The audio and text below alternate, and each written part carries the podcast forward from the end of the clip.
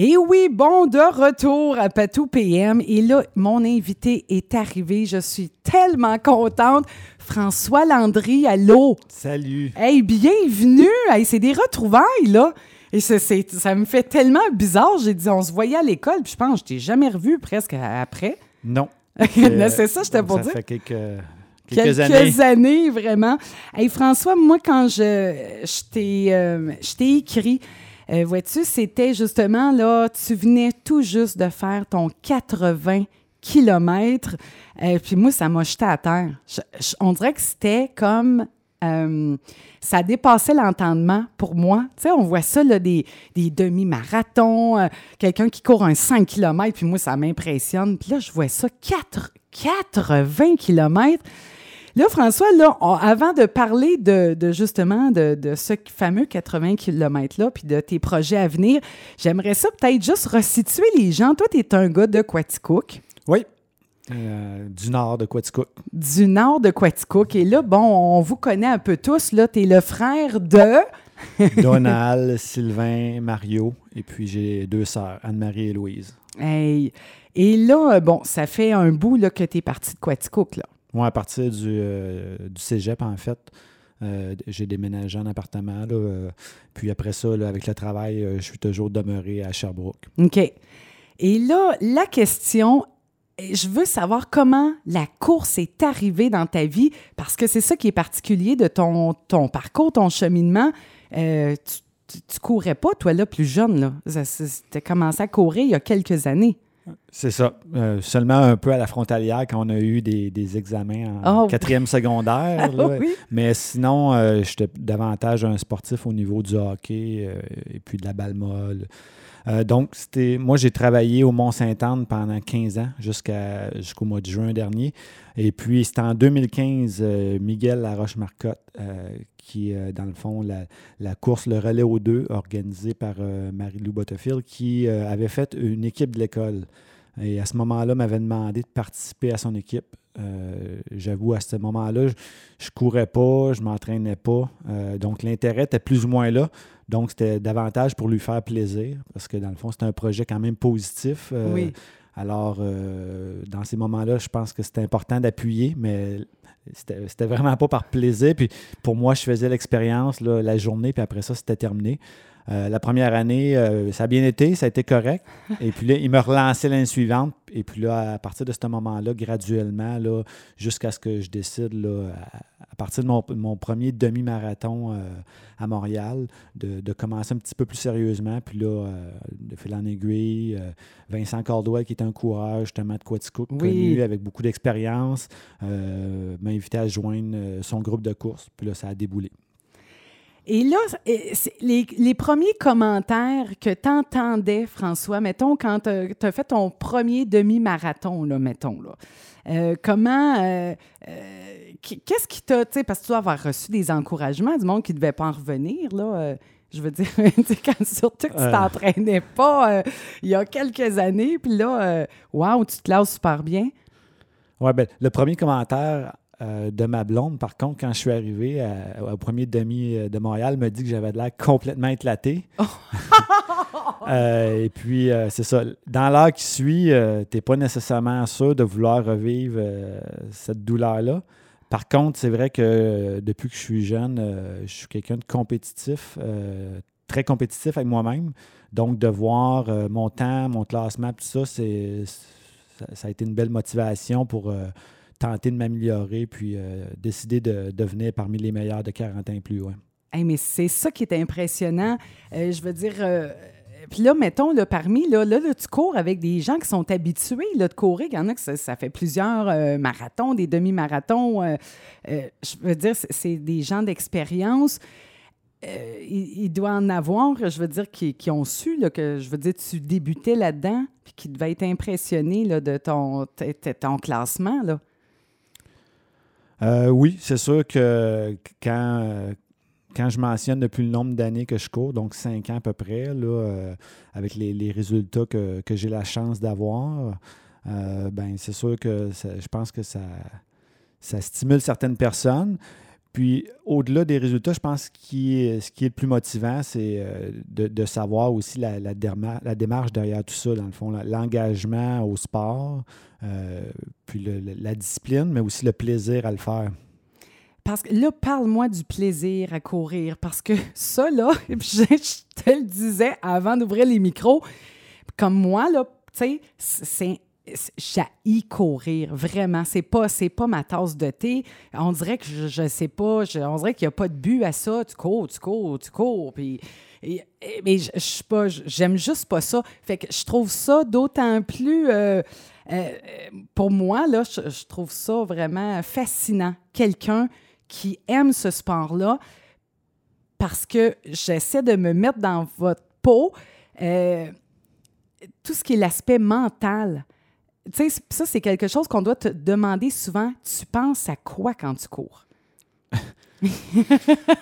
c'est très varié. Là. Même, je, dirais qu'il y a certains entraînements que je, pars vraiment dans l'une. Euh, tout dépendant là, si, c'est un entraînement là, en montagne. Euh, au Mont-Bellevue, euh, c'est juste le, bruit environnant, les animaux, tout ça. C'est sûr que quand c'est un entraînement de piste, euh, l'énergie est davantage focusée sur euh, le temps à faire dans, euh, l'entraînement.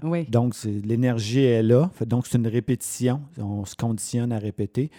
Quand, là, présentement, depuis les, mesures de distanciation, c'est moins possible, mais avant, c'est, quand c'est les entraînements en groupe, ben, c'est le fait de retrouver la gang. puis moi, je suis habituellement lui qui parle peut-être le moins, mais j'adore écouter les, autres parler, les blagues. Euh, c'est la camaraderie, euh, l'entraide.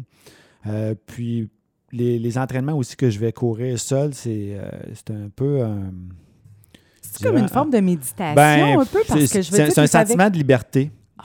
Je m'évade. C'est comme, puis je me suis rendu vraiment compte avec l'entraînement des dernières années.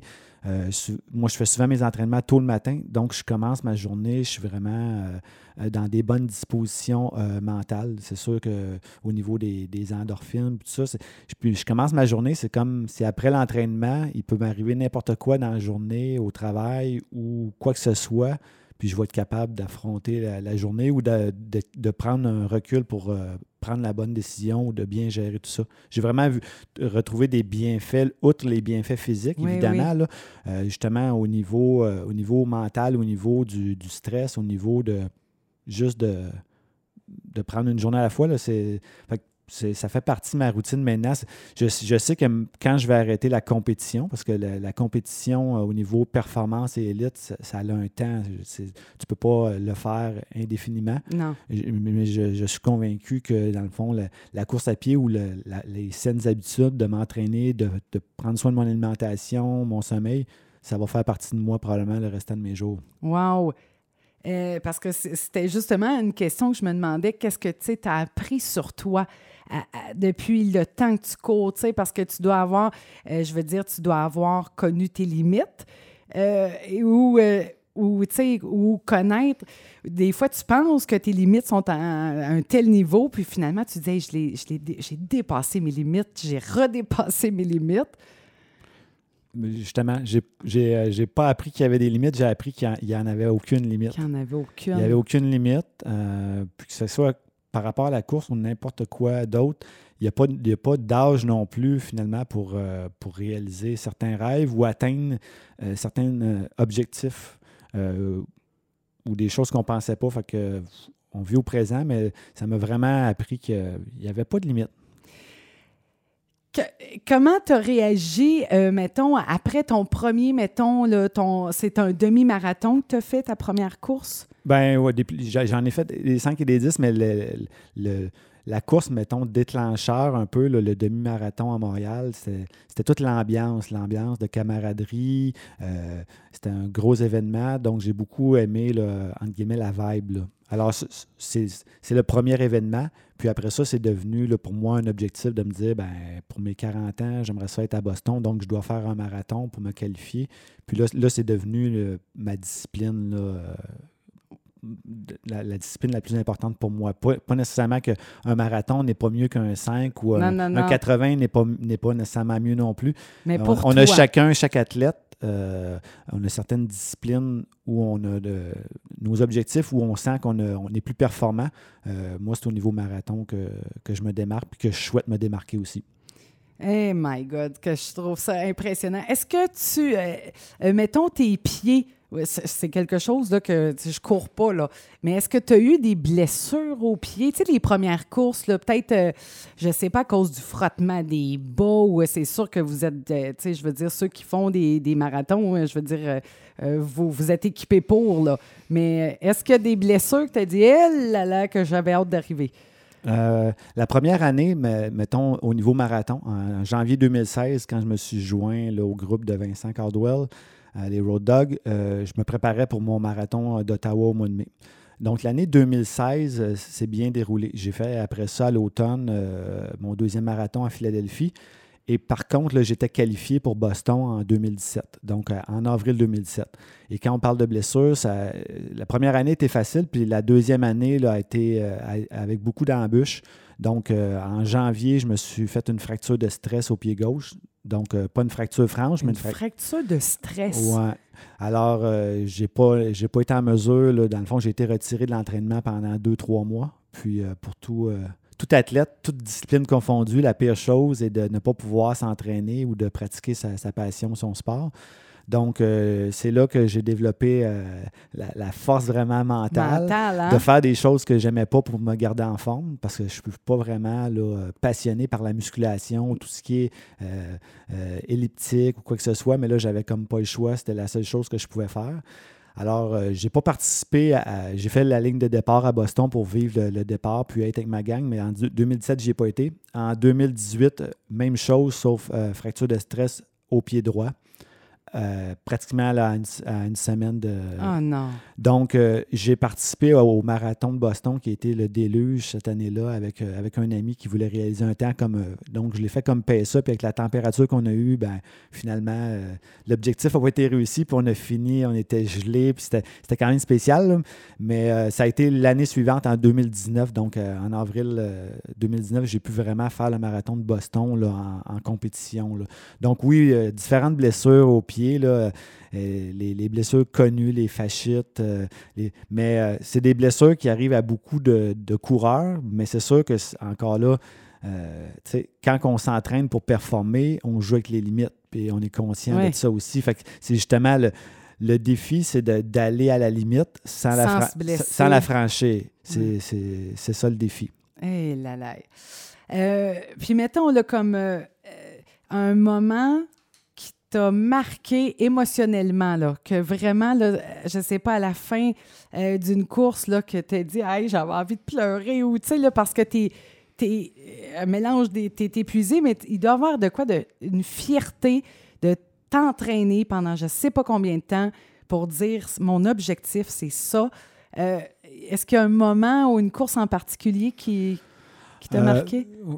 beaucoup de courses, je suis très sensible, donc euh, beaucoup de courses euh, de longue durée. Là, quand je, vais, mettons, surtout euh, au demi ou, même marathon, c'est sûr que je suis j'ai tendance à être sensible à la fin de la course, mais la, course qui, que ça a été le, plus émouvant, ben, c'est ça. C'est j'ai, fait, comme je mentionnais, Boston en 2018, j'ai pas pu le faire vraiment. Ça, faisait deux ans. Et là, j'avais, décidé de participer au marathon d'Ottawa euh, quelques mois plus tard en pensant que, tout allait bien. Puis finalement, j'ai eu à prendre la décision. Euh, c'est la seule course que je n'ai pas terminée.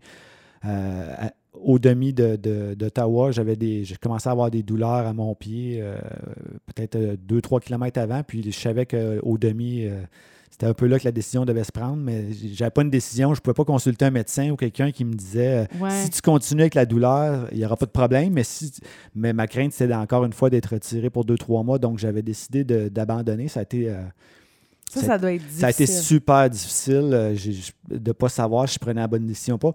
Et là, après ça, on est parti cette année-là, au, mois de juillet, au Mexique, en famille, pendant un mois, une maison sur le Pacifique, retirée dans un petit village hyper tranquille, plus, plus village. Là, que, ah oui, ben, c'est vraiment avec les habitants. oh, et là, je me suis entraîné avec euh, des, des, gens de la place, mais des gens vraiment moins performants, mais que ça m'a fait découvrir l'endroit. Puis j'ai pu euh, quand même recommencer l'entraînement. Et puis là, bref, je suis arrivé au mois d'octobre au marathon du Petit Train du Nord. Euh, sans vraiment d'attendre, mais j'avais, connu une bonne séquence d'entraînement et c'est là que j'ai réalisé mon meilleur chrono à vie de 2h32. Euh, alors que sa ligne de départ, je m'enlignais peut-être pour essayer de faire un 2h37. Donc, c'est sûr qu'à la fin, là, quand j'ai vu ah. Puis euh, j'ai terminé le troisième, mais derrière deux, euh, deux Ougandais, donc qui étaient comme pas dans ma catégorie. C'était clair que je ne réussirais pas à les battre. pour moi, je venais de gagner ce marathon-là. Et puis je venais de, passer deux ans et demi où euh, à me re-questionner si je pourrais reperformer ben sur marathon, si mon corps me le permettrait. Alors j'étais très, très émotif à cette course-là. Mais ma blonde, mes filles étaient là, des amis. Oh. C'était vraiment un super moment, ouais j'ai des frissons parce que, tu sais, je veux dire, euh, quand, tu vois ta blonde, tes enfants, tu sais, qui sont là, puis qui te voient t'entraîner aussi, puis tous les efforts, euh, ta routine, tu sais, euh, parce que, mettons, ça ressemble à quoi? Tu, te couches à quelle heure? Tu, te lèves à quelle heure, mettons? quand je suis vraiment dans un cycle, donc un cycle de trois mois avant l'événement, là, c'est sûr que je me couche entre 8h et 8h45 le soir, à, tous les soirs. Là, euh, parce que je me lève à 4 heures du matin, puis parfois un petit peu plus tôt euh, pour oh! faire les entraînements. Euh, lundi est une journée habituellement là, de congé. puis le reste de la semaine, des entraînements tous les jours, parfois un entraînement également là, avant le, en fin d'après-midi, avant le, avant le repas, le souper en famille, tout ça. Donc, euh, Ça veut dire que là, tu t'entraînes, tu te lèves tôt comme ça, tu t'entraînes, tu vas faire ta journée d'ouvrage et puis des fois, tu te réentraînes aussi au retour. Certaines journées, après la journée de travail, je m'entraîne, puis après ça, on, soupe, puis euh, un, petit peu de soirée avant de, reprendre la routine pour le lendemain, ouais. Et puis le lundi, est-ce que ça te démange? Tu dis tu euh, tu t'entraînes pas ou t'es, ton ton cerveau est programmé, qu'il sait, non, c'est congé, euh, ou est-ce que ton corps veut, tu sais, un peu, parce que, euh, comme je veux dire, quand on est rendu un athlète à ce niveau-là, tu sais, c'est comme une drogue, là, je veux dire, courir, là, tu dois, euh, tu dois avoir envie de t'entraîner. Oui, mais ça, je vais te dire, bien franchement, ça dépend. Si c'est un lundi au mois de février qui fait moins 25, je suis bien content que ça tombe la journée de congé. Oui, ça doit. sinon, ben oui, c'est sûr que des fois, des, belles journées, justement, là, comme à ce temps-ci de l'année, euh, j'aimerais quand même euh, des fois aller faire un petit, euh, un petit footing, mais je sais que cette journée-là est hyper précieuse. c'est là, le, là qu'il faut avoir la discipline. C'est pas juste de s'entraîner. C'est, de laisser reposer son corps ouais, C'est la récupération, la, gestion de l'alimentation, de l'hydratation, du sommeil. Il y, a, beaucoup, beaucoup d'éléments à peaufiner pour que mon corps, en tout cas, me donner le plus de chances possible que mon corps me permette de faire ce que je souhaite faire. Wow! Puis là, mettons là, que tu cours, euh, tu sais, ça serait sûrement impossible de courir le soir. C'est comme quelqu'un qui va s'entraîner, tu peux pas aller te coucher après, là, parce que je veux dire, tu as activé ton corps. Puis euh, euh, comment.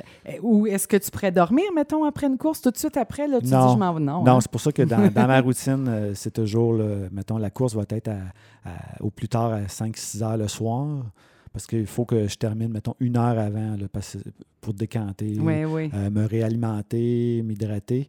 Euh, donc, euh, c'est sûr que s'il arrive un, imprévu ou quoi que ce soit, là, je n'irai pas courir 15-20 minutes avant de me coucher. Là. Je suis quand même pas zélé à ce point-là. L'entraînement va tomber. Là, des imprévus, ça peut arriver, mais de façon générale, c'est sûr que j'essaie de maintenir la routine parce que la routine aussi, c'est gagnant. Oui, hein? Ça, ça, ça, doit, comme il y a une stabilité au niveau de ton corps, au niveau de euh, ton corps devient comme il sait, il sait un peu ce qui va, qu'est-ce qui va arriver, qu'est-ce qui va arriver, quels entraînements. C'est les entraînements, je les sais à l'avance aussi. Fait qu'il y a une préparation aussi euh, quand même mentale de, de, de, gérer tout ça, de, de savoir qu'il y a des entraînements justement que si on se lève, c'est, des petits entraînements faciles. Puis il y a des entraînements dans la semaine costaud, là, puis euh, c'est vraiment important ces moments-là de se présenter puis de faire l'entraînement. Et euh, François, je voulais que tu nous parles aussi, bon, le fameux 80 km. Et puis, je ne suis pas capable de le dire comme il faut. Je ne suis pas capable de dire le 80, c'est le 4. On dit, j'en reviens pas de prononcer ça. Parce que je connais personne. Je, connais personne autre que toi qui a fait ça. Comment c'est arrivé, euh, justement, l'idée de courir 80 km pour la Fondation Christian Vachon, justement? Ben, Christian a pris contact avec moi euh, en m'expliquant justement la, démarche euh, avec le contexte actuel euh, d'essayer d'amasser des fonds pour les fondations, c'est plus difficile. et puis là, il fallait se, donner un défi. Et pour moi, d'avoir, mettons, annoncé que j'allais courir 35 km ou 30, ou 30 km n'aurait pas été vraiment un défi. je ne voulais pas non plus mélanger mes, objectifs plus euh, d'athlètes, dans la mesure où euh, euh, j'étais préparé, moi, le 26 avril, s'il n'y avait pas eu la situation, j'étais à Londres pour le marathon de Londres. donc, puis je vise toujours de, briser la barrière du 2,30 au, au, marathon. Donc, de, faire une performance de 3 minutes au moins meilleure que ce que j'ai fait jusqu'à présent. Alors, je ne voulais pas non plus m'aligner vers un marathon parce que je veux le faire vraiment lors d'une compétition. donc, après ça, ben, au niveau de justement du 50 miles, qui est le 80 km, c'est le, plus petit ultra. Parce qu'après ça, des fois, il y a des 100, Parce 125, que 160. C'est ultra marathonien qu'on Oui, c'est ça. Fait que j'avais jamais exploré euh, ce type de distance-là. Je n'étais pas préparé. Fait que pour moi, c'était d'être honnête et de me, vraiment de me fixer euh, un, défi.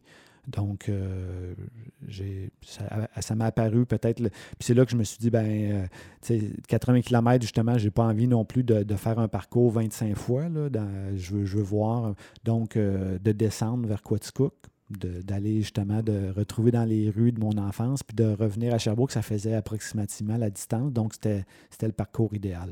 Hey. Et là, là tu es parti à quelle heure? Mettons cette journée-là. Là, moi, je me souviens encore de la photo là, que j'ai, euh, qui a été prise. C'est ça, je pense que tu partais ou je à 5 heures. J'avais prévu à 5 heures, pour euh, profiter là, du, de la route avant qu'il y ait quand même beaucoup de trafic. Donc, je me disais, je vais avoir 2-3 euh, heures assez tranquille. Euh, puis aussi pour euh, m'assurer, j'avais aucune idée combien de temps ça me prendrait de, faire la distance, mais je me suis dit, bon, ben, un 7 heures, ça doit être réaliste. Fait que dans le PDK, à, à midi, je suis de retour, puis après ça, il va y avoir euh, l'après-midi pour profiter de la journée. Pour profiter, après un petit 80 km, il dit, on va profiter de la journée après. comment ça s'est passé au niveau mental et au niveau physique? Au niveau physique, euh, les, les 55 premiers kilomètres ont été euh, vraiment, euh, c'était agréable. J'ai profité de la course. les sensations étaient bonnes. vraiment, c'était une balade. Euh, du 55 au 65, j'ai tranquillement vu ce qui commençait à se passer. Euh, malgré le fait que je m'hydratais, je m'alimentais, euh, ben c'est sûr que je commençais à voir que mon corps, au niveau du glucogène, ça commençait à devenir plus difficile aussi d'ingérer. Donc, j'ai commencé à ressentir un peu une fatigue, un petit peu plus. au niveau mental, mes facultés étaient, quand même affaiblies. Et, donc, et puis 65 au 80, ça a été atroce. Euh, j'avais, ben, dans la mesure où j'avais plus euh, la foulée que j'ai habituellement, le rebond, euh, la fluidité, j'avais plus d'agilité, j'avais vraiment. C'est comme si tu encore un peu, il te lâche ou, tu sais, là, qui. Ben, il y, a plus une rigidité, il y a moins de flexibilité dans, au niveau musculaire, ce qui fait que le mouvement devient, on dirait, pas, pas inné. Puis quand je cours, je je pense pas habituellement, je cours, mon, corps, Mon, mon corps sait qu'est-ce qu'il doit faire. Et là, ça devient euh, tu dois penser un peu plus, mais là, en même temps, euh, penser devient difficile parce que j'étais comme un. C'est ça, comme si j'étais euh, semi-endormi. C'était comme plus.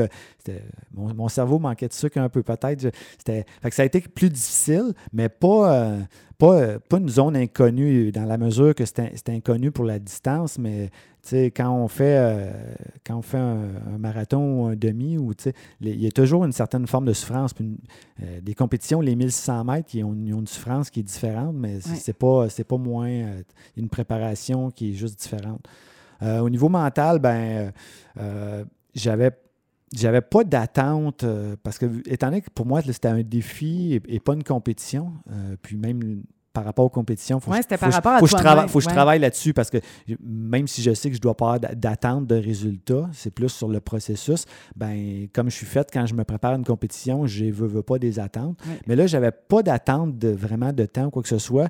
C'était c'était une journée que pour moi, je j'amassais de l'argent, je relevais un défi. Puis j'ai- j'ai pu. euh, euh, beaucoup de- d'amis coureurs sont venus par segment. Euh, mes frères et sœurs étaient là, ma blonde était là.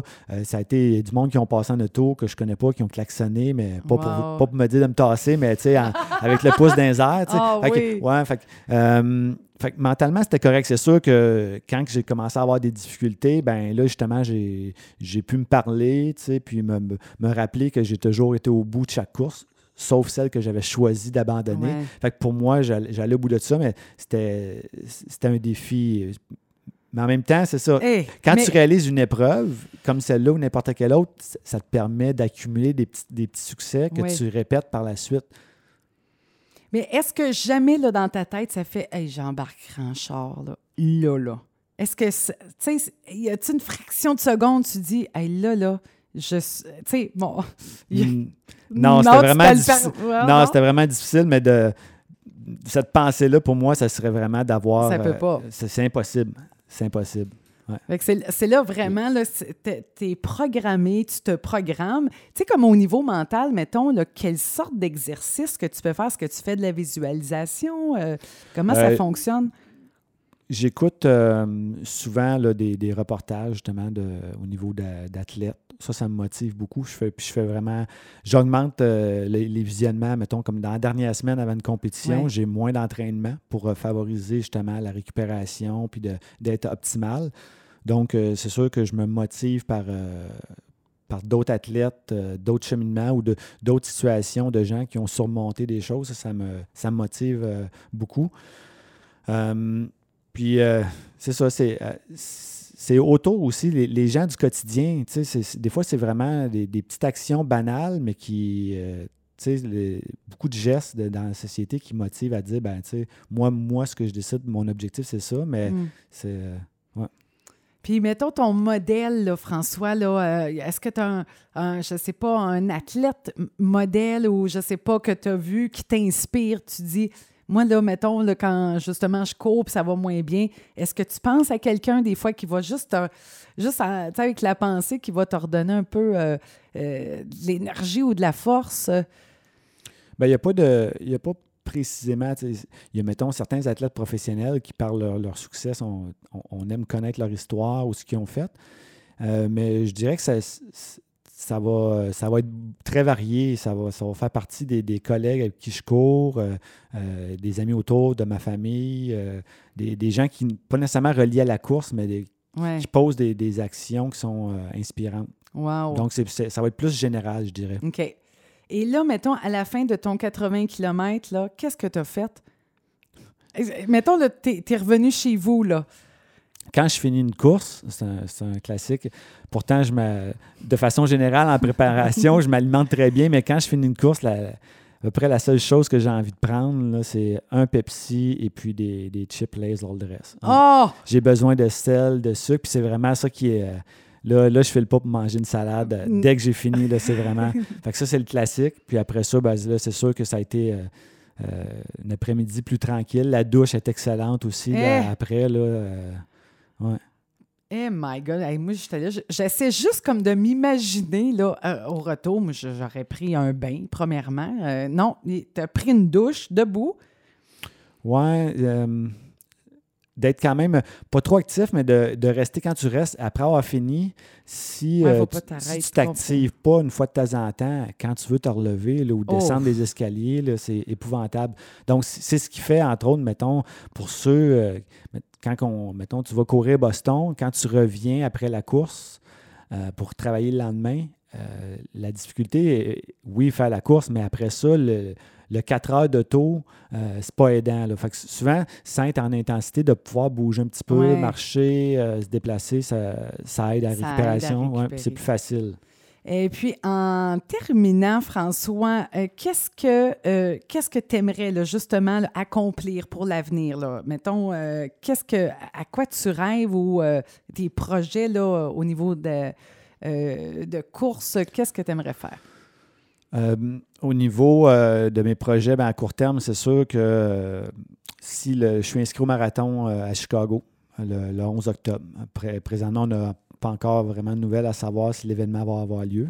C'est sûr que dans, les, dans le, contexte actuel, tout porte à croire que l'événement va, va, être annulé. Mais euh, justement, je garde, je garde le focus sur l'entraînement comme si l'événement avait lieu. Euh, donc, si ça a lieu, je souhaiterais vraiment être là. Puis, euh, je pense qu'en ce moment, j'ai vraiment là, je suis à mon sommet au niveau de ma forme. J'ai aucune blessure. Donc, pour moi, de, faire sous la barrière des 2,30 au marathon, c'est possible plus que jamais. Ça, c'est l'objectif à court terme au niveau, au niveau performance. C'est sûr qu'après ça, j'aimerais ça à l'automne 2021 euh, être à Berlin en septembre. Berlin qui est le, parcours euh, le plus rapide au monde euh, au niveau marathon.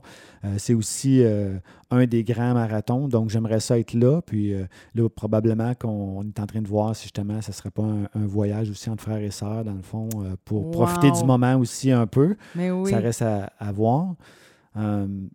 puis pour ce qui est au niveau personnel, ben, pour la course, qui n'est pas nécessairement au niveau de la performance, mais je souhaite juste que les peut-être mon expérience euh, inspire d'autres mondes à juste continuer à, se dépasser dans leur passion. Parce que c'est vraiment, euh, c'est le bon mot, c'est le dépassement de soi que, qui est comme le plus gratifiant. Le résultat, il est gratifiant à court terme, mais ce qui reste, c'est tout l'accomplissement suite aux efforts euh, accomplis. Et François, euh, je t'avais demandé, bon, j'ai dit là à la fin de l'entrevue, j'ai dit je veux faire jouer une chanson euh, qui soit là, qui a un rapport avec ton parcours depuis que tu cours, qui, euh, la chanson d'Eminem, Lose Yourself, que tu as choisie. C'est quoi pour toi? T'écoutes ça quand? Ou elle te rappelle quoi? Euh, ben, justement, Eminem n'est pas vraiment dans mon répertoire. Euh, c'est seulement cette chanson-là. Euh, j'ai une, banque de peut-être 4-5 chansons que j'écoute à répétition là, dans la semaine, justement, quand on parlait de visualisation. Oui. et puis, dans l'heure qui précède la course, bon, donc j'ai 4-5 chansons qui me, vraiment me, me, me craignent à fond. Oui. Euh, donc, euh, cette chanson-là, je ne sais pas, plus la rythmique et l'énergie qui en dégage, euh, puis le fait de, saisir le moment. Hmm. c'est pour ça que cette chanson-là, je l'écoute beaucoup. donc, en choisissant une chanson, je me suis dit, ça fait partie vraiment de, ma préparation une heure avant la, compétition. Wow. Ben, en tout cas, là, on va, on va t'imaginer en train de te préparer. Hey, C'était un grand plaisir. Vraiment, là, merci. Puis euh, je te souhaite euh, euh, que tu réalises, en tout cas, tous tes dépassements puis tes objectifs que, tu, que tu veux atteindre pour les prochaines années. Merci beaucoup. Merci. C'était sympathique. Hey, vraiment, merci beaucoup. C'était François Landry, donc ultra-marathonien, un gars de chez nous en plus. On va écouter sa de motivation.